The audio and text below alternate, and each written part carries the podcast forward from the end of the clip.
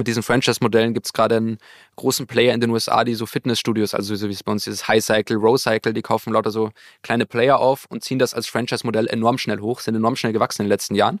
Ähm, nur jetzt kam immer mehr raus, dass die im Grunde den Franchise-Nehmern falsche Versprechungen machen. Ähm, also Exponential Fitness heißen die. ähm, und der, der Kunde ist auch ein sehr unangenehmer Typ, irgendwie ja. unangenehmer Background. Erzählt den Investoren immer, dass ihm das ziemlich egal ist, weil die müssen es im Grunde machen, sind vertraglich gebunden. Und tatsächlich ist es so, dass die Franchise-Nehmer dann oft Millionenverluste machen, da 100.000 investiert haben und immer noch weiter in Exponential Fitness Gebühren zahlen müssen.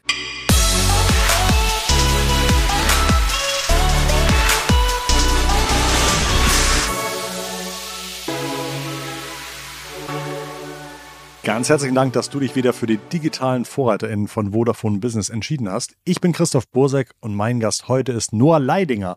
Noah hören jeden Tag zigtausende Wirtschaftsinteressierte zu, denn er sucht fünfmal die Woche die wichtigsten Business News zusammen für seinen Podcast Ohne Aktien wird schwer. Bei uns kann Noah sich etwas vom Nachrichtencharakter lösen und eigene Einschätzungen und Prognosen wagen. Vor allem finde ich interessant, welche großen Trends und Geschichten für ihn persönlich am relevantesten waren in den letzten Monaten. Noah antwortet mir, was er gerne gründen würde, falls er ab morgen keinen Job mehr hätte und zum Unternehmertum gezwungen würde. Und welche alternative Berufskarriere außerhalb der Wirtschaft für ihn absolut interessant klingt. Außerdem ist ihm auf seinem Japan-Urlaub vor einigen Wochen etwas extrem Ineffektives aufgefallen, was er dem auf Produktivität ausgerichteten Land der aufgehenden Sonne vorher gar nicht zugetraut hätte. Nur zuzuhören macht mir immer Spaß und mich auch immer ein bisschen schlauer. Viel Spaß beim Gespräch. Und hier ist mein sehr geschätzter Bürokollege Noah Leidinger. Vielen Dank für die Einladung. Das ist inzwischen unser vierter Podcast. So eine kleine Dynamik hat sich da, finde ich, inzwischen schon richtig herauskristallisiert. Und du passt bei uns immer ganz gut, weil du einfach den ganzen Tag dich mit Unternehmen beschäftigst, für die natürlich Digitalisierung wahnsinnig wichtig ist. Und du dann quasi, während wir auch oft dann irgendwie mit Leuten reden, die Firmen gründen oder Produkte etablieren wollen oder sagen, wie sie Innovation vorantreiben, siehst du ja am Ende auch ganz viel, wie wird denn das angenommen? Was hat denn das für Umsätze? Was hat das für einen Erfolg? Was hat das für Börsenwerte? Ähm, wie war das Jahr 2023 in der Wirtschaft, an der, an der Börse? Also man hat schon wieder, gerade bei den Tech-Firmen, die wurden ja 2022 sehr stark abgestraft, auch weil die Zinsen massiv gestiegen sind. Das war ein Grund dafür. Generell hat so ein bisschen die Dynamik verloren, gerade bei E-Commerce-Firmen. Ja. Da sind ja viele während Corona enorm stark gewachsen. Ja. Und dann hat man gesehen, okay, nach Corona, die Leute wollen schon auch noch offline shoppen gehen. Ähm, deshalb sind da viele Aktien 2022 sehr gefallen. Das hat sich aber 2023 wieder beruhigt. Zum Beispiel Meta hat, glaube ich, dieses Jahr, also die Firma hinter Facebook, dieses irgendwie 200 Prozent zugelegt oder so eine Coinbase. Seit Januar. Ja, so eine Coinbase-Kryptobörse äh, 300 Prozent. Also man hat viele irgendwie Firmen in dem Bereich gesehen, die auch wieder stark zugelegt haben. Aber trotzdem sind viele immer noch unter dem Niveau, das sozusagen vor der Pandemie war. Gleichzeitig haben viele traditionelle Firmen, jetzt so ganz traditionelle Einzelhändler, auch überraschend gut performt, wo man früher mal dachte, okay, die werden eigentlich jetzt überrannt von den ganzen E-Commerce-Firmen. Also eine H&M oder eine, eine Zara, die haben dieses Jahr enorm gut performt, während die E-Commerce-Firmen wie About You oder Zalando noch weiter gefallen sind. Ähm, und da sieht man, dass auch viele traditionelle Firmen mittlerweile das Digitale etabliert haben und die rein digitalen Firmen aber die traditionellen Werte wie jetzt irgendwie enorme Effizienz oder so noch gar nicht so gut umsetzen konnten. Ähm, und den Shift sieht man jetzt, finde ich, so ein bisschen auch an der Börse. Wie wichtig ist das Ladengeschäft für Sarah und H&M? Ist schon immer noch das Relevanteste. Ähm, und was bei denen halt relevant ist, dass Handel ist schlussendlich wirklich ein Effizienzbusiness und das funkt, du hast halt nicht so hohe Margen, es ist trotzdem komplex, du musst irgendwie ein Lager halten, richtig prognostizieren und so weiter. Und da sind halt diese Firmen einfach historisch gesehen enorm gut darin. Und ein Zalando und About You werden da auch immer besser darin, aber sind einfach noch weit davon entfernt und auch noch weit von der Größe entfernt an Produkten. Ähm, und deshalb hat man da eine starke relative Stärke gesehen. Und zum Beispiel in Zara hat ja den Vorteil, dass sie viele Produkte auch in der Region produzieren, also in der Türkei, Spanien, Portugal ähm, und deshalb auch nicht so lange Lieferzeiten haben, schnell auf Trends reagieren können. Ähm, und deshalb tun sich die zum Beispiel auch leichter, glaube ich, gegen so eine chinesische Firma wie ein Temo zu bestehen, als jetzt ein About You oder Zalando, die eigentlich nur Fremdmarken haben und da immer längere Lieferzyklen und so weiter.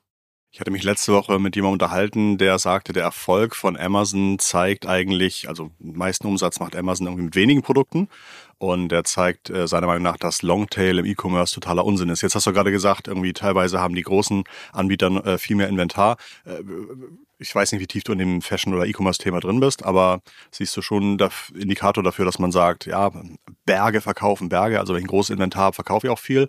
Oder ist das, äh, ist das gar nicht unbedingt so korrelierend? Also ich glaube, großes Inventar ist gar nicht jetzt das Thema. Ich glaube, das Thema ist eher, dass man schnell reagieren kann und dass man nicht, das hat man auch während Corona gesehen, das große Problem bei vielen E-Commercern war, dass sie sich auf Wachstum eingestellt haben, sehr viel eingekauft haben, also volle Lager hatten und das dann nicht verkauft wurde. Ähm, und ich glaube, das managen halt die traditionellen Einzelhändler ein bisschen besser, dass sie wissen, okay, wie viel muss ich mir auf Lager legen? Vielleicht auch, dass sie gar nicht so viel im Lager haben müssen, weil sie schneller nachproduzieren können. Ähm, so ist es ja bei Zara auch. Ähm, Zara und H&M, die haben zum Beispiel gleich hohe Lagerbestände, aber Zara macht irgendwie damit 75 Prozent mehr Umsatz. Ähm, und da sieht man eben, allein durch dieses Produktionsmodell sind die halt viel effizienter und dann nochmal effizienter als jetzt ein About You oder Zalando. Die großen Fashion-Marken aus ähm, Fernost oder aus China, wie haben die sich jetzt entwickelt in der ganzen Geschichte? Also es gab ja vor zwei, drei Jahren diesen riesengroßen, wie hieß noch, wie heißt diese? Shein? Ist das Shein gewesen mit dieser App, wo man irgendwie 500 Artikel anguckt und dann irgendwie, ja. ist das Shein gewesen? Ja. Nee, ich meine, es war noch, gibt's noch eine andere. Ah, Wish? Nee. Ah, wahrscheinlich Wish, ja. ja Wish hat sich ganz schlecht entwickelt. Also Wish funktioniert gar nicht mehr. Ja. Ähm, aber Temo und Shein, die funktionieren sehr, sehr gut dieses Jahr. Mhm. Ähm, und zum Beispiel die Firma hinter Temo ist auch an der Börse. Die ist auch in China selbst ein großer Händler. Mhm. Und das ist eigentlich die einzige chinesische Tech-Aktie, die sich dieses Jahr gut entwickelt hat. Die sind mittlerweile die viertgrößte Firma in China, größer mhm. als Alibaba. Und die wurden erst 2015 gegründet. ähm, und der Gründer ist mittlerweile glaube ich, der zweitreichste oder sogar reichste Chinese mit 50 Milliarden Privatvermögen. Ähm, und der ist schon 2020 ausgestiegen. Das heißt, der hat im Grunde fünf Jahre gearbeitet und hat jetzt 50 Milliarden äh, Privatvermögen daraus. Ja. Ähm, der hat davor schon ein paar andere Sachen gemacht, aber primär kommt das Geld wirklich aus, aus Pinduoduo und aus Temu. Und die performen dieses Jahr enorm stark. Also Temu ist ja letzten September in den USA gestartet ja. und hat dort mittlerweile 60 Millionen monatlich aktive Nutzer. Ähm, also das ist wirklich, die haben den Markt komplett überrollt. Da wiederum gibt es aber auch, also viele haben sich ja gefragt, okay, wird dann vor allem Amazon darunter leiden oder welche Player werden darunter leiden? Und es waren in den USA vor allem so Ein-Dollar-Store-Ketten. Mhm. Also jetzt nicht E-Commerce-Player, sondern einfach Player, die in dem Preissegment von komplett billiger Ware unterwegs sind. Ähm, und die haben dieses Jahr vor allem unter den, unter den gelitten. Weißt du, wie die Lieferzeiten sind bei Temu in den USA zum Beispiel? Nee, mhm. aber es geht relativ schnell. Ähm, dafür, dass sie ja von der Fabrik direkt zum Endkunden liefern. Ja. Ähm, was ja auch der Trick ist, dass sie dadurch Zölle umgehen können und ja. eben auch keine Lager brauchen, ähm, weil sie ja direkt von der Produktion liefern. Gibt es immer noch diese komische, etwas schiefe Postregulierung, dass irgendwie ähm, äh, die amerikanische Post einen großen Teil der Liefergebühren zahlt, wenn ich aus China was zu mir bestelle? Das Ken, kennst du das noch? Nee. Also es gibt irgendwie so einen Ausgleich, der sagt, okay, wir schicken irgendwie in die USA, USA schickt nach China und damit das fair ist, äh, machen wir irgendwie einen günstigen Preis und dann gleicht sich das schon irgendwie aus. Und dieser alte Deal ist aber total schief, weil natürlich irgendwie jetzt Millionen von Menschen ja. im Monat irgendwie innerhalb von den USA bestellen und deswegen viel, viel mehr Kosten auf die amerikanische Post zukommt. Ich glaube, das wurde mal, jetzt erinnere ich mich wieder ein bisschen, ich glaube, ja. das wurde mal abgeschafft, weil mhm. davon hat ja Wish so profitiert. Ja, genau. Und ich glaube, das hat Wish auch so ein bisschen das Genick gebrochen. Ja. Ähm, okay. Mhm. Genau, und bei Temo und Shein muss man auch sagen, dass die schon auch viel noch subventionieren. Also viele mhm. Lieferkosten sagen einfach, okay, das übernehmen wir. Wir machen jetzt nicht unbedingt Gewinn mit dem Geschäft, sondern wir wollen erstmal Marktanteile gewinnen. Mhm. Und das wird auch die Frage sein, ob die das überhaupt so durchziehen können. Also sie haben ja auch teilweise immense Summen kriegst du da, wenn du einen Kunden weiter referst. Und mhm. gibt es auch so YouTube-Videos, wo Leute sagen, hey, guck mal, ich habe 500 Dollar gerade kassiert, weil ich irgendwie zehn Kunden referred habe oder zehn Freunde referred habe. Ähm, also wird die Frage, ob sie sich langfristig durchsetzen können mit dem Modell. Aber gerade wachsen sie auf jeden Fall schneller als alle anderen. Was wissen wir über die Nachhaltigkeit, sowohl in der Produktion als vielleicht auch im Umgang mit den produzierenden Menschen, die da arbeiten? Also ich glaube, Nachhaltigkeit bei den Produkten ist sehr schlecht, die halten nicht lange, die Qualität ist sehr niedrig ähm, und davon profitieren die auch wieder, dass es ja gerade der chinesischen Wirtschaft nicht so gut geht. Ähm, und da habe ich schon Artikel gelesen, dass sozusagen die Produzenten dort einfach von denen aufs Minimum runtergehandelt werden. Nur die Produzenten wollen halt einfach dann zumindest irgendwie ausgelastet sein. Also nehmen sie im Zweifel auch einen schlechten Deal, ähm, wenn sie dafür überhaupt irgendeinen Deal kriegen. Gleichzeitig gibt's aber auch kleine Firmen, die dadurch richtig groß geworden sind. Also kleine lokale Produzenten, die dadurch auf einmal direkten Kundenzugang in den USA hatten ähm, und dann stark expandieren konnten. Also es gibt beide Seiten, aber klar, das sind schlussendlich Billigprodukte und da wird billig produziert und nicht auf Nachhaltigkeit geschaut. Du hattest den Gründer erwähnt, der schon 2020 ausgestiegen ist. Weiß man irgendwas Persönliches, Privates über den? Ich glaube, so mit sehr äh, erfolgreichen Gründern in China, Gründer von Alibaba, der Jack Ja, genau, genau. Ja. Der ist ja irgendwie eine Zeit lang irgendwie weg gewesen. Ja. Und man wusste gar nicht, geht's ihm gut der ist auch ein bisschen so abgedriftet. Mhm. Es gibt ja ein, äh, es gibt ein legendäres Interview mit, also da war er und Elon Musk auf dem Panel und dann der haben sie über künstliche während, Intelligenz schon, geredet. Ja, genau, der, der, hat sich ja auch, also schon während er irgendwie aktiv CEO war, hat er ja teilweise lustige Auftritte gemacht. Da gibt es super ja. schöne Videos, wie er äh, als Lady Gaga verkleidet, glaube ich, ähm, äh, Karaoke singt. Ja. Und da gibt es nicht nur eins von, sondern mehrere. Das hat er, glaube ich, über mehrere Jahre. Also das war schon so. Bei Firmenfeiern hat er es auch ja, gemacht. Kleine ja. Indikatoren, dass der auf jeden Fall Ähm, auf jeden Fall äh, ein bisschen spezielles, okay. Und dann dieses Interview mit Elon Musk, ja? Ja, da haben sie über künstliche Intelligenz geredet und dann war Jack Ma, also Elon Musk hat irgendwie wirklich nur noch den Kopf geschüttelt und man hat ja. gemerkt, er ist wirklich absolut überrascht, wie, wie wenig dieser Mensch über das Thema weiß.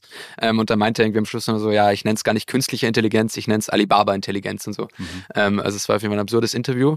Und der hat dann bei einer Weihnachtsfeier oder bei so einer Firmenpräsentation auch mal ein bisschen gegen die Regierung geschossen. Mhm. Und ein paar Wochen später ist er dann eben verschwunden. Der ist mittlerweile wieder aufgetaucht, aber hat sich komplett da eigentlich operativ zurückgezogen. Mhm. Ähm, der Gründer von Temo bzw. Pinduoduo, der hat sich eigentlich aus eigenen Gründen eher zurückgezogen, also war jetzt nichts erkennbar Politisches und will jetzt vor allem so in Life Science investieren. Das ist so sein Hobby. Was man über ihn weiß, ist, dass er relativ früh bei Microsoft dabei war. Das war noch die Zeit, also da war er Praktikant bei Microsoft und da durften noch alle Praktikanten Bill Gates treffen. Das heißt, er hat relativ jung Bill Gates getroffen und er hatte dann auch einen Mentor, der irgendwann mal zwei Millionen Dollar für so ein Dinner mit Warren Buffett ausgegeben hat. Und da gibt's auch so ein legendäres Foto, wo dann der Temo-Gründer mit irgendwie 25 neben Warren Buffett sitzt. Das heißt, er hat sehr jung irgendwie alle Milliardäre getroffen ähm, und ist jetzt selbst fast auch so reich. Also das ist über ihn bekannt. So viel mehr Privates äh, habe ich nicht gefunden. Ich habe mal gelesen, wenn du im Wikipedia, also wenn du einen Wikipedia-Eintrag hast und der Name deiner Eltern sozusagen verlinkt ist, dann äh, ist es ein großes Signal dafür, dass du es vielleicht gar nicht so komplett aus eigenen Mitteln so erfolgreich geschafft hast, sondern äh, dass du vielleicht sehr gute Startbedingungen hattest. Aber das war bei ihm, glaube ich, anders. Also was okay. ich lesen konnte, ist der einfach aus so einer Arbeiterfamilie. Ja. Das muss man ja sagen, ist in China wirklich sehr häufig. Also dass die Leute wirklich ganz niedrig anfangen ja. ähm, und sich da irgendwie hocharbeiten. Das gibt's öfter als bei uns, wo er dann doch irgendwie meistens schon, also selbst bei Bill Gates, der hat auch erkennbar irgendwie dann eine wohlhabenden äh, Familienmann und so. Also da gibt es schon oft einen guten Background, in China ist es oft noch anders. Wir schauen noch ein paar Kilometer weiter in den Osten, äh, in Japan. Da fahren schnelle Züge. Ja, genau. Also ich war dieses Jahr ähm, in Japan im Urlaub mhm. äh, und bin mit diesem Shinkansen-Zug gefahren. Wie, wie bist du darauf gekommen? War das irgendwie einfach schon mal Wunsch oder hattest du da irgendwelche Connections oder? Ja, hat sich irgendwie länger aufgebaut, der Wunsch. Ja. Ähm, und dann kam ja letztes Jahr raus, dass Warren Buffett groß in Japan investiert hat. Dann dachte ich mir, das, das, das muss ich mir anschauen. Jetzt kannst du es absetzen, hast du gedacht. Ja, genau.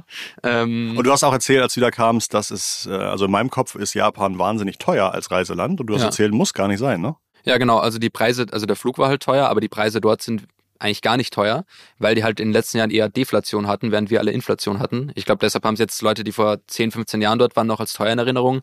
Mittlerweile ist es aber nicht mehr so teuer. Ähm, das Einzige, was halt wirklich teuer ist, sind auch diese Zugtickets. Mhm. Also man kann so ein Reiseticket buchen, wo man dann für 14 Tage, jetzt hat man glaube ich 400 Euro. Ähm, aber sonst teilweise für eine Zugfahrt mit so einem Schnellzug zahlst du auch mal schnell 200 Euro, wenn du den schnellsten nimmst.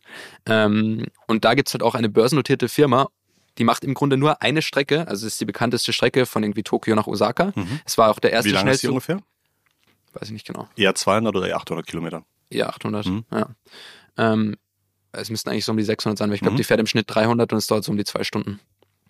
Ähm, die macht im Grunde nur diese Strecke, also macht den Großteil der Gewinne damit und die ist 25 Milliarden wert. Also eine so eine äh, Schnellzugstrecke hat irgendwie diesen immensen Wert ähm, und ist nicht mal teuer bewertet an der Börse. Also die fährt auch wirklich so viel Gewinn ein, weil die ja quasi Monopol auf diese Strecke haben. Gerade Businessreisende nutzen das eigentlich immer und sind dann auch bereit, die hohen Preise zu zahlen. Ähm, und das ist so eine ganz spannende Firma, weil die halt ein Monopol haben. Die Bewertung ist nicht allzu hoch. Das einzige Problem ist, dass sie gerade eine Magnetschwebebahn bauen. Das ist ein riesiges Projekt. Die soll irgendwie dann, glaube ich, 600 kmh fahren. Ähm, sie ist auch 80 Prozent unter Tunnels durch, ähm, durch, durch Gebirge. Ähm, nur das Bauprojekt wird von vielen kritisch gesehen, weil es eigentlich viel zu teuer ist, noch Jahre dauern wird. Und bei so großen Bauprojekten äh, expandieren ja dann oft die Kosten viel schneller, als man es ursprünglich gedacht hat. Deshalb wird die gerade an der Börse ein bisschen abgestraft. Aber ich fand es schon krass zu sehen, dass einfach eine Zugstrecke sozusagen so viel, so viel Wert generiert. So die ganzen ähm, Mobilitätsbörsenaktien, da gibt es teilweise auch Flughäfen, äh, in die man investieren kann. Ich hatte vor einer Dekade mal einen Kumpel, der hat damals immer schon total gerne in äh, Flughäfen investiert, bei denen die Regierung beteiligt war, ah, ja. weil er gesagt hat, das ist einfach eine, eine sichere Wette. Ja. Ähm, und das fand ich damals schon schlau, aber habe natürlich habe natürlich nicht viel, nicht, viel, nicht viel damit angefangen, aber du hast auch erzählt, äh, teilweise gibt es eine sehr enge Verknüpfung zwischen äh, Mobilität und Regierung, ich glaube in Argentinien. Ja, genau. Also gibt es jetzt einen neuen Präsidenten, äh, der sehr polarisiert auch, sehr rechts ist. Ähm, und der hat eigentlich bis er kandidiert hat, bei Eduardo Arnequian gearbeitet. Das ist ein Milliardär dort. Und der betreibt unter anderem eine große, einen großen Flughafenbetreiber in Argentinien. Also er hat 90 Prozent Marktanteil bei den Passagierflugzeugen. Mhm. Ähm, und halt jetzt der Präsident, sein vorheriger Chef und auch bis heute wichtiger Partner irgendwie, hat diesen Flughafenbetreiber. Das heißt, sozusagen, dem wird es jetzt wahrscheinlich politisch in Argentinien erstmal nicht so schlecht gehen. Ähm, und die haben auch dieses Jahr 80 Prozent zugelegt. Ich glaube, nach der Präsidentschaftswahl nochmal alleine 20 Prozent. Ja. Ähm, also ich würde jetzt nicht alleine aus Hattest du dir die Aktie mal angeguckt? Also sagst du, oh, KGV sieht schon irgendwie ungesund aus oder sagst du, nee, macht alles durchaus, kann alles Sinn machen? Nee, also kann alles, also vom KGV her ist nicht so teuer. Ja ist halt großteils trotzdem Entwicklungsländer. Also sie haben auch noch in Italien ein paar Flughäfen, aber die meisten sind schon in Argentinien. Ähm, und da ist halt politisch immer ein gewisses Risiko, auch wirtschaftlich ein gewisses Risiko. Deshalb sind die oft augenscheinlich günstiger als Firmen bei uns, aber haben schon noch mehr Risiko eben. Aber das sah schon von der Firma her ganz solide aus. Ist mittlerweile auch ein großer Player. Ähm, Genau, und ich würde jetzt nicht aus politischen Gründen rein deshalb investieren, aber klar ist es irgendwie äh, nochmal ein Vorteil, wenn man weiß, okay, die nächsten vier, fünf Jahre wird es jetzt politisch wahrscheinlich keinen großen Gegenwind geben. Und es ist ja so bei Flughäfen, dass zum Beispiel die Gebühren vom Staat oft festgelegt werden, also wie viel ein Flughafen überhaupt an Gewinn mhm. machen kann. Mhm. Ähm, und diese politischen Verfechtungen sind dann natürlich nicht so, nicht so schlecht. Lustig. Äh, ich, äh, letzte Frage, ich hatte noch gar nicht alles zu Ende zu Japan gefragt. Entschuldigung, ich will da gehen noch mal zurück. Aber ähm, Argentinien ist ja auch ein Land, das irgendwie sehr lange schon relativ hohe Inflation hatte. Ne? Ich, ja. ich war irgendwie mal vor acht Jahren da oder so. Und da war das immer schon lieb besser, wenn man mit Dollar bezahlt hat. Ja. Und ich hatten die da damals 30 Prozent oder so, das war wahnsinnig hoch. Immer noch wahnsinnig hoch, ja. Okay, krass. Und der Präsident will da jetzt auch, der meint, er will Bitcoin einführen als Zahlungsmittel. Hat ja und auch den US-Dollar eigentlich einführen, also ja. die eigene Währung im Grunde abschaffen, ja. äh, meinte der. Äh, es gibt auch, also sozusagen, er polarisiert ja sehr an seinem Auftreten, das ist aber scheinbar auch in Südamerika nochmal ja. normaler, dass die sich irgendwie so äh, darstellen.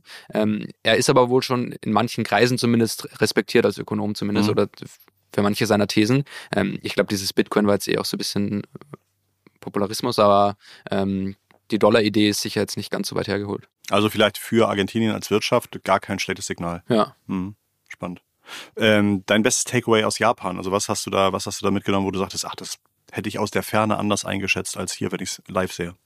Ähm, sehr viel Ineffizienz tatsächlich. Also sozusagen, was ja sehr, was man auch weiß, ist, dass die Bevölkerung sehr alt ist. Ähm, und die Hast wollen. Du Zahlen im Kopf? Nee. Okay. Ähm, aber die, die wollen auf jeden Fall auch, dass die Leute im Grunde auch noch arbeiten, wenn sie in Rente sind. Ähm, und viele Firmen haben da das Rentenalter auf 80 Jahre zum Beispiel auch angehoben. Und man sieht zum Beispiel auf den Straßen, an jeder Kreuzung, an jedem Parkplatz steht halt ein älterer Mensch, der Autos einweist, selbst wenn da eigentlich nichts zum Einweisen ist oder auch an der Ampel, wo auch eine Ampel ist, die funktioniert. Ich muss kurz, ich muss reinfragen, älterer Mensch, ist das jetzt über 45? Ja. Ja, okay. Also älterer Mensch. Äh, so 70, 80 ja. äh, um den Danke. Dreh. Ähm, den macht es auch augenscheinlich noch Spaß. Also sie sind ja wirklich sehr fokussiert auch auf ihre Tätigkeit. Ähm, aber teilweise natürlich ineffizient, wenn da vor einer funktionierenden Ampel, wo auch nicht viel los ist, noch mal ein Mensch steht, der dir dann sagt, du darfst jetzt rübergehen. Ähm, das hat mich überrascht. Ähm, und was ich noch beeindruckend fand, ist, dass es sehr, sehr viele Getränkeautomaten gibt. Also es gibt in Japan pro 50 Einwohner ein Getränkeautomaten.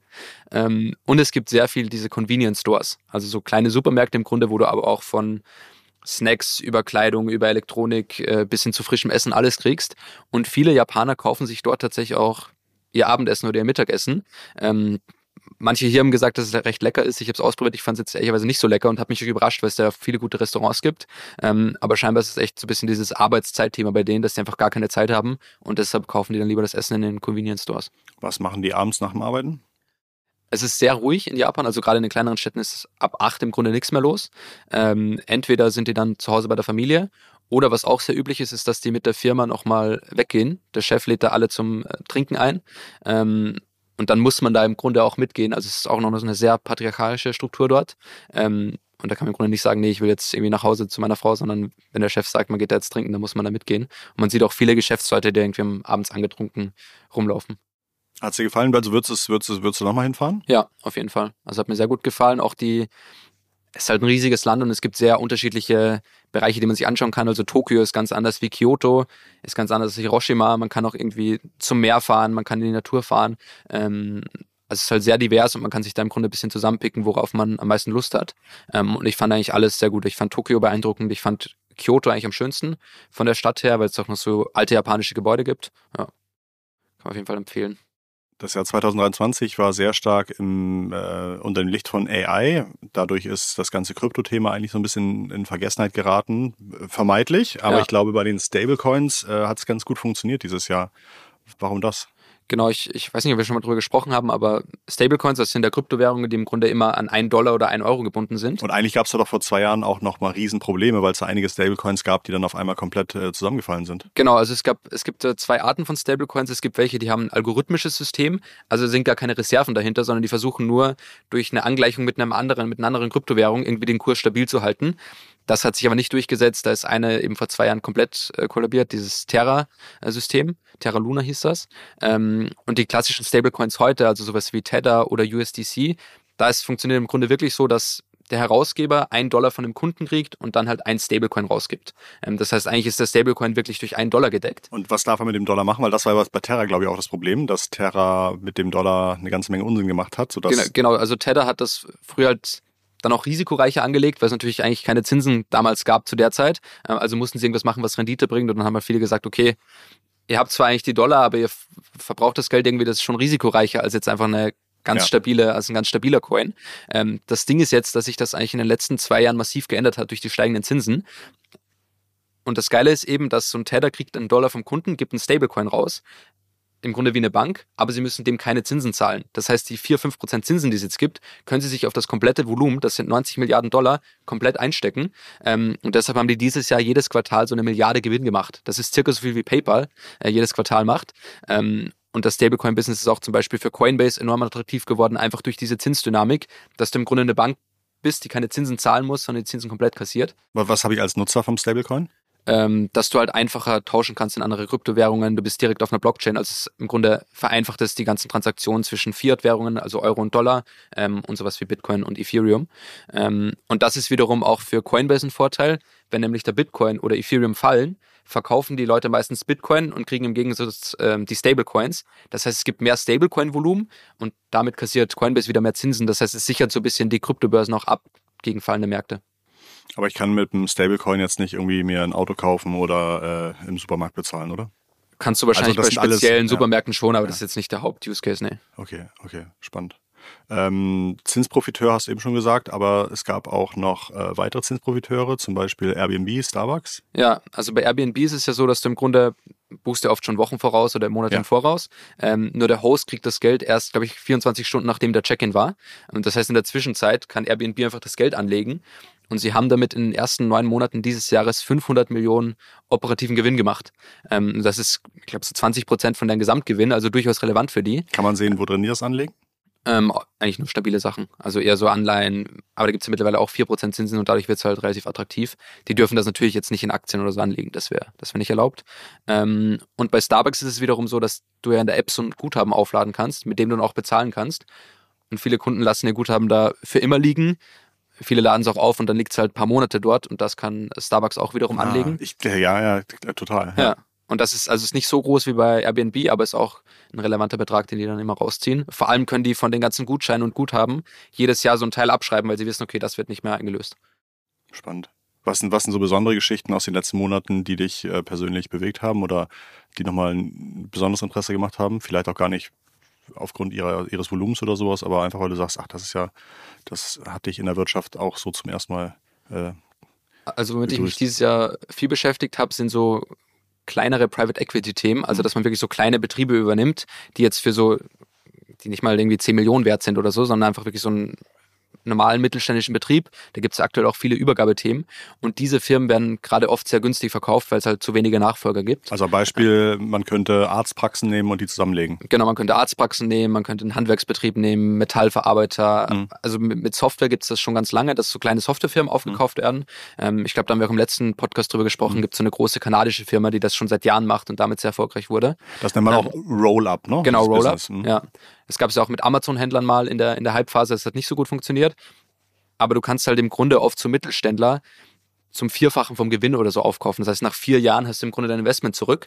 Ähm, und wenn du dann noch schaffst, Dinge zu optimieren, weil halt jetzt vielleicht so ein Arzt nicht gut im Marketing investiert hat, die Prozesse nicht ganz effizient gemanagt hat, ähm, dann kannst du da halt enorme Renditen rausholen.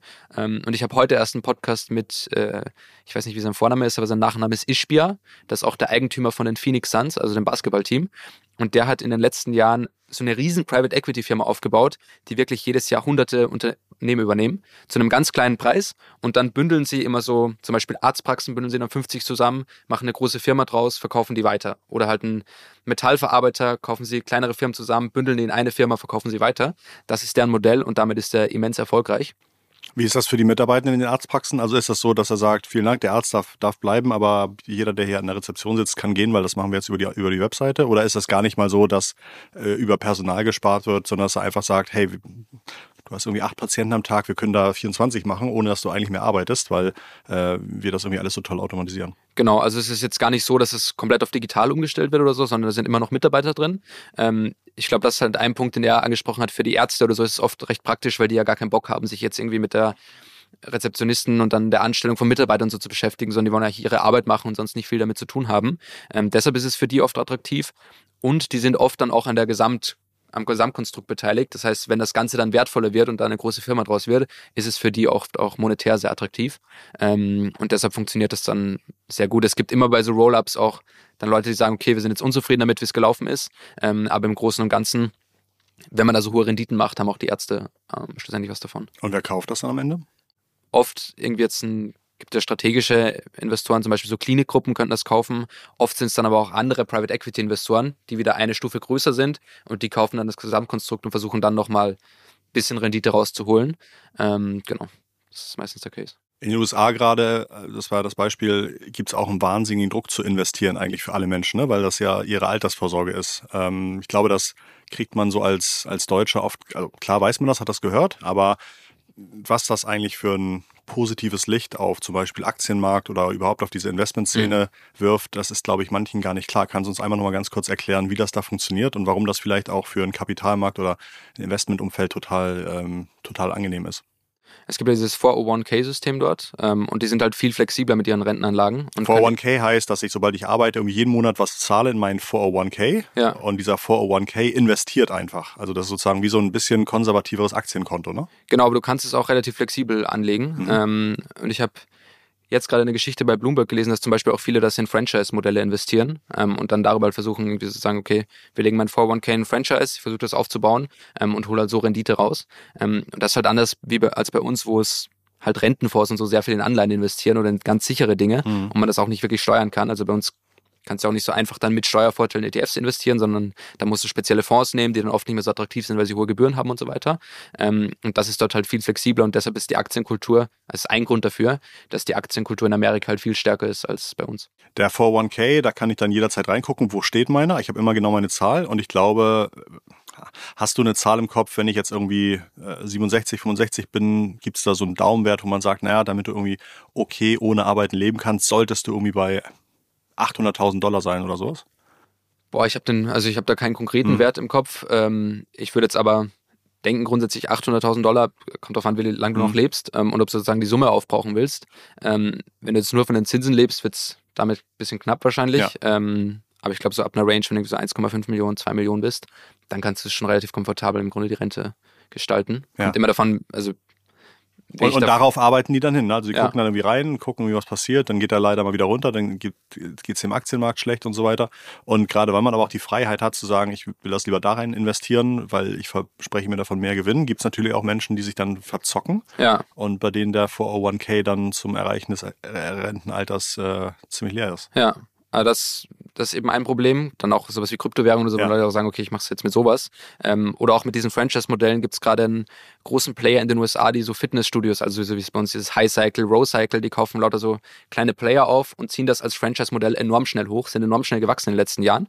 Ähm, nur jetzt kam immer mehr raus, dass die im Grunde den Franchise-Nehmern falsche Versprechungen machen. Ähm, also Exponential Fitness heißen die. ähm, und der, der Kunde ist auch ein sehr unangenehmer Typ, irgendwie ja. unangenehmer Background erzählt den Investoren immer, dass ihm das ziemlich egal ist, weil die müssen es im Grunde machen, sind vertraglich gebunden. Und tatsächlich ist es so, dass die Franchise-Nehmer dann oft Millionenverluste machen, da 100.000 investiert haben und immer noch weiter in Exponential Fitness Gebühren zahlen müssen. Exponential Fitness hat aber gar kein Risiko, weil die haben nie irgendwas investiert dort. Ja. Ähm, und die Franchise-Nehmer können aber auch nicht raus. Und was die oft machen ist, dass sie dann sagen, okay, ich will es irgendwie loswerden. Ich verkaufe das jetzt für 100 Dollar mit dem ganzen Equipment einfach zurück an Exponential Fitness. Ähm, okay, oder ich verkaufe es weiter an einen anderen Franchise-Nehmer ja. mit Millionenverlust. Ähm, und da wurden viele Leute scheinbar abgezockt in den letzten Jahren. Das ist eine Geschichte, die sich gerade noch so entwickelt. Also sie sind auch jetzt noch nicht äh, verklagt oder so ähm, oder noch nicht verurteilt. Verklagt wurden sie schon mehrmals. Sind auch immer noch an der Börse gelistet. Ähm, aber ich glaube, das könnte sich noch unschön weiterentwickeln. Und das ist halt das Problem mit so einem freien System. Gibt es halt auch Leute, die dann ihre Rente sozusagen verzocken. Ich hatte neulich im anderen Podcast über Unternehmen gesprochen, die sehr erfolgreich sind, aber später rauskommt, das war alles überhaupt nicht so gut, das Produkt. Ja. Ähm, fallen dir da welche ein? Weil bei uns war so ein bisschen das Gespräch, ist nicht der Erfolg eines Produkts schon fast auch ein Indikator dafür, dass das Produkt gut ist? Und da suchten wir noch so ein paar Beispiele von Produkten, die mal wahnsinnig erfolgreich waren, bis rauskamen, die sind total sinnlos oder funktionieren überhaupt nicht. Also es kommt jetzt darauf an, ob man sagt, sie funktionieren wirtschaftlich nicht oder für den Kunden nicht. Ich glaube, diese Schnelllieferdienst ist ja was, was für den Kunden sehr gut funktioniert hat. Äh, für die Businesses dahinter oft nicht so gut. Das gleiche jetzt irgendwie diese E-Scooter-Firmen, das ist ja ein Anbieter gerade, ich glaube Bird, ist Bird, grad, ja. hat gerade Insolvenz angemeldet. Ähm, das heißt, das sind Businesses, die aber, glaube ich, für den Kunden immer positiv waren, weil ja. die einfach im Grunde von äh, Venture Capital Investoren ja. subventioniert wurden. Ich glaube, sowas wie Wish oder so war jetzt für beide Seiten nie ein sonderlich gutes Business, weil die Kunden hatten Produkte, die schlecht sind und die man eigentlich nicht braucht. Und Wish hat kein Geld damit verdient. Ähm, ich glaube, sowas wie WeWork hat auch nie so gut funktioniert. Ähm, ist jetzt, glaube ich, nicht erkennbar schlecht für die Kunden. Ähm, ich glaube, das wären dann eher so Supplement-Themen ja, ich oder sowas. Grade, also ich, ich, ich denke eher an sowas wie, mh, mm, es gab doch mal diesen, was hieß der, Juicero oder sowas, wo dann wirklich großer Hype war und alle fanden, alle haben schon gesagt, boah, Juicero, der kann irgendwie aus einer Tüte mit Gemüse mir einen frischen äh, Juice pressen und so weiter. Und dann, als das Ding rauskam, hat man irgendwie raus, rausbekommen, das kannst du irgendwie auch mit dem äh, Nudel, Nudelholz irgendwie rausdrücken, die Suppe, da brauchst du nicht irgendwie ein 800 Dollar Gerät dafür. Und also ich, ich suche eher noch so ein paar Beispiele von, von Dingen, die dann äh, stark gehypt waren und viele Bestellungen hatten und dann aber nach einem halben, dreiviertel Jahr die Menschen merken, oh, äh, total sinnloses Produkt. Aber sind das nicht oft so Produkte, die dann noch ein bisschen früher in der Stage sind, also wo es dann irgendwie ja. so eine äh, Produkt Marketing-Campaign gibt mhm. und dann ja, ja. Und die dann rauskommen nicht so gut sind, meinst du? Vor ja, allem? wahrscheinlich. Also bei uns ging es um Nahrungsmittelergänzung und ähm, ob manche Produkte, die sehr, sehr erfolgreich am Markt sind, diesen Erfolg auch in Studien verteidigen könnten. Und ich glaube, bei vielen sieht es dann eher sehr durchschnittlich aus. Ja, das, also ich glaube, in dem Bereich gibt es viel. Ähm, kann man sich auch bei so Fitnessprogrammen fragen oder so, wie viel das jetzt ah, ja. schlussendlich mhm. bringt. Ähm, ich glaube, einmal gab es, ich weiß nicht mehr genau, wie die Firma hieß. Ich glaube, die Honest Company oder so war das. Mhm. Äh, von der Jessica Alba. Das war so eine nachhaltige Kosmetikmarke eigentlich. Mhm. Und es hat sich aber immer mehr herausgestellt, da ist eigentlich sehr wenig Nachhaltiges dabei. Das heißt, ich glaube, solche Cases gibt es auch viel, wo Kunden irgendwie wahrnehmen, das ist ah, ja, eine ja. nachhaltige ja. Marke. Wo dann aber rauskommt, das war eigentlich nie so nachhaltig. Ja, ähm, Und ich weiß gar nicht, wie, wie die sich gerade entwickeln, aber die haben sich da mal sehr schlecht entwickelt, weil halt ja. sie irgendwie auch Lawsuits und so hatten. Ähm. Nächstes Jahr ist in den USA Wahl. Ähm, was heißt es für uns? Wen wählst du? Äh, wenn ich wähle in den ja. USA, ich habe leider keine Staatsbürgerschaft. Ähm, es gibt ja diesen zweiten Kandidaten da bei den Republikanern, also der oft äh, sozusagen der zweite Platz hinter Trump ist, der noch relativ jung ist. Vivek Ramaswamy heißt der. Weißt du, wie man dafür sorgen könnte, dass jedes Mal nur Republikaner gewählt werden? Also wirklich 100 Prozent immer ein republikanischer Präsident geworden wäre, wenn nur Männer wählen würden. Ist also, das so? Ja, tatsächlich. Wenn nur Männer wählen würden, wäre jedes Mal in jeder Wahl der USA ein republikanischer Präsident geworden. Ah, krass. Ja. Das Aber wundert mich, weil ich eigentlich dachte, dass in Familien oder so dann relativ gleich gewählt wird. Also wenn irgendwie vielleicht, keine Ahnung. Aber ich, hatte ich gerade irgendwie vorgestern. Aber mit einer, sozusagen mit einer starken Tendenz oder so dann knappe Gewinne auch? Oder ist es dann wirklich so 80, ich 20 lese, immer? Ich lese nur Headlines. Okay. ähm, genau, aber es gibt diesen Kandidaten und der spielt auch an der Börse eine Rolle. Ähm, der Vivek Ramaswamy, weil der so einen ETF-Anbieter gegründet hat vor zwei Jahren. Ähm, und es gibt ja viele auch so Voranbieter und ETF-Anbieter, die sich irgendwie Nachhaltigkeit auf den Schirm schreiben und sagen, okay. Der Vivek ist irgendwie so Mitte 30, äh, Unternehmertyp ähm, und auch möchte gerne mit sehr extremen Aussagen, glaube ich, anecken. Ähm, der zielt vielleicht so ein bisschen auf die Vizepräsidentschaft, weil ja. ich glaube, gewinnen wird er ja nicht. Ja. Oder halt auf die nächste Präsidentschaft dann. Ja. Baut sich halt jetzt so auf. Ähm, kam auch, glaube ich, relativ aus dem Nichts. Also performt jetzt auf jeden Fall deutlich besser, als die meisten erwartet hätten. Ähm, hat eben auch relativ viel Geld, weil das letzte, was er gemacht hat, wo er auch immer noch beteiligt ist, sind so Biotech-Firmen. Ähm, wo es auch oft irgendwie Negativberichte drüber gab. Nur dieses Jahr hatten die einige sehr erfolgreiche Studien auch. Ähm, und dadurch hat er irgendwie jetzt mittlerweile auch ein Milliardenvermögen gemacht. Ähm, und er hat eben diesen ETF-Anbieter, der auch so ein bisschen auf seine konservative politische Einstellung damit gut zusammenpasst, ähm, weil der eben sagt, der investiert dezidiert nur in Firmen, die nicht auf Nachhaltigkeit sich fokussieren, also sich dafür gar nicht interessieren, sondern nur Gewinne wollen. Ähm, und hat damit auch schon, also mittlerweile ein Milliardenvermögen, das er da verwaltet, obwohl er das erst vor kurzem gestartet hat. Also man sieht schon, dass dieses sehr konservative einfach immer noch gut funktioniert in der Politik. Will die Wirtschaft einen demokratischen oder einen republikanischen Präsidenten?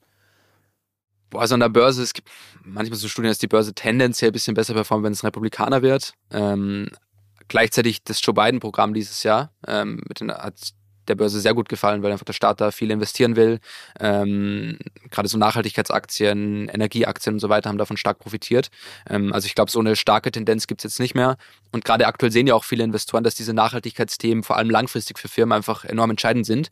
Ähm, und wenn dann ein Republikaner kommt und sagt, okay, ihr müsst darauf nicht mehr achten oder ich subventioniere das nicht mehr, dann wäre das wahrscheinlich für die Börse sogar eher negativ. Ich glaube, von 100 Milliardären sagen 60, 65, sie sind Republikaner. Äh, ist, das, ist das ein gutes oder ein schlechtes Zeichen für die Republikanische Partei? Aber für die Republikanische Partei ist sicher super, weil die haben ja auch tiefe Taschen an die Milliardäre sozusagen. Ja. Äh, ich glaube, für die Milliardäre ist es ein bisschen schade und ich sehe das auch bei den ganzen Tech-Unternehmern, dass sich da viele in eine sehr rechte Richtung entwickeln. Ähm, also es gibt ja diesen Peter Thiel, der war immer schon so eher so rechts eingestellt auch in seiner Studienzeit noch. Also ist unter anderem PayPal-Gründer und erster Investor bei, bei Facebook gewesen. Ähm, Elon Musk ist ja oft auch in diesen Kreisen mittlerweile. Also viele dieser Tech-Unternehmer, wo man eigentlich denken würde, okay, die haben jetzt schon verstanden, wie die Welt aktuell läuft und sehen da viele Dinge, sind dann trotzdem republikanisch. Wahrscheinlich auch, wenn man sieht, okay, ich habe ein Milliardenvermögen, ich will nicht, dass der irgendjemand was wegnimmt, dann will ich lieber mal den, der mir da irgendwie Steuerbegünstigungen gibt. Welche Wirtschaftszweige müssen genau hingucken nächstes Jahr, was da passiert. Vielleicht auch deutsche Unternehmen, die da abhängig sind, je nachdem, was da passiert. Ich glaube, es ist viel so Energiethemen ähm, und dann Firmen, die auch sehr stark in diesem Exportgeschäft arbeiten, irgendwie selbst sowas wie Nvidia oder so, da gab es ja dieses Jahr schon einige Exportverbote für deren KI-Chips nach China. Ähm, und da müsste man schauen, wenn jetzt ein Präsident kommt, der wieder sehr stark gegen China hetzt oder sehr stark darauf fokussiert, dass man alles ins eigene Land holt, ähm, dann sind so exportorientierte Firmen, müssen sich das genau anschauen. Ähm, das betrifft aber viele verschiedene Bereiche. Wenn du, du bist ja noch einigermaßen jung, äh, wenn du jetzt sozusagen äh, dich vor einem Jahr triffst und dann sagst, hör mal zu, nur das sind irgendwie die Sachen in den nächsten zwölf Monaten, die sich bei dir ändern. Was hat sich bei dir in den letzten zwölf Monaten geändert?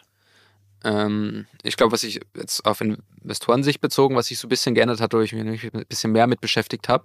Es ist ja vor, ich glaube, einem Monat circa Charlie Munger verstorben, also der Geschäftspartner von Warren Buffett.